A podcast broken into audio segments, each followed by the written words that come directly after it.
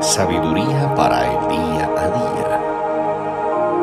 Cuando el Señor ora para que seamos guardados. Él le dijo, Señor, dispuesto estoy a ir contigo, no solo a la cárcel, sino también a la muerte. Y él le dijo, Pedro, te digo que el gallo no cantará hoy antes que tú niegues tres veces que me conoces. Lucas 22, 33 al 34. Dios le anuncia a Pedro que se iba a apartar y lo iba a negar, que sus fuerzas no lo llevarían lejos.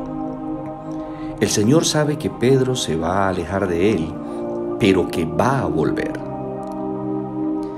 Pedro en su autoconfianza, orgullo y arrogancia siendo expresivo y emocional, asegura que jamás abandonaría ni negaría al Señor. A ningún cristiano se le pasa por la mente alejarse ni negar a Jesús, pero podemos estar cercanos a la caída o la destrucción cuando nos soltamos un momento del Señor. Podemos con nuestras palabras, decisiones o formas de vivir negar a Dios. Todos podemos caer muy bajo cuando confiamos en nuestras fuerzas, nuestras capacidades, en las experiencias o en la sabiduría que tenemos. Dios nos pone una luz de advertencia, una alerta en el camino para que el éxito, los dones, los talentos y los reconocimientos no nos dejen cegado el entendimiento, llevándonos a pensar que todo está bien. El corazón del hombre es propenso a apartarse de Dios y a negarlo. Por eso Dios nos habla de manera personal, nos advierte y nos da su consejo, para que no menospreciemos su advertencia, pensando que eso no es con nosotros, sino para otros. Así como el Señor miró a Pedro a los ojos cuando lo negó por tercera vez, así nos mira a nosotros cada vez que lo negamos.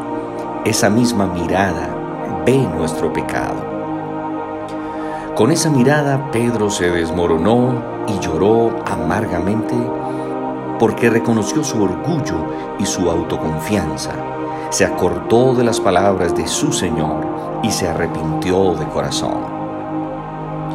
Cuando el Señor nos mira es porque nos ama y quiere acercarnos de nuevo a Él, porque nos hemos ido lejos y lo estamos negando. Todo arrepentimiento del pecado siempre llevará a una restauración de la relación con Dios, a recuperar la paz y a continuar con el propósito para el cual fuimos creados.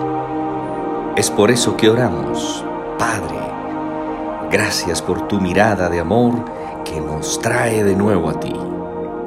Te pedimos perdón por cada vez que te hemos negado y fallado en nuestra vida. Queremos restaurar nuestra relación contigo y cumplir con nuestro propósito. Feliz y bendecido día.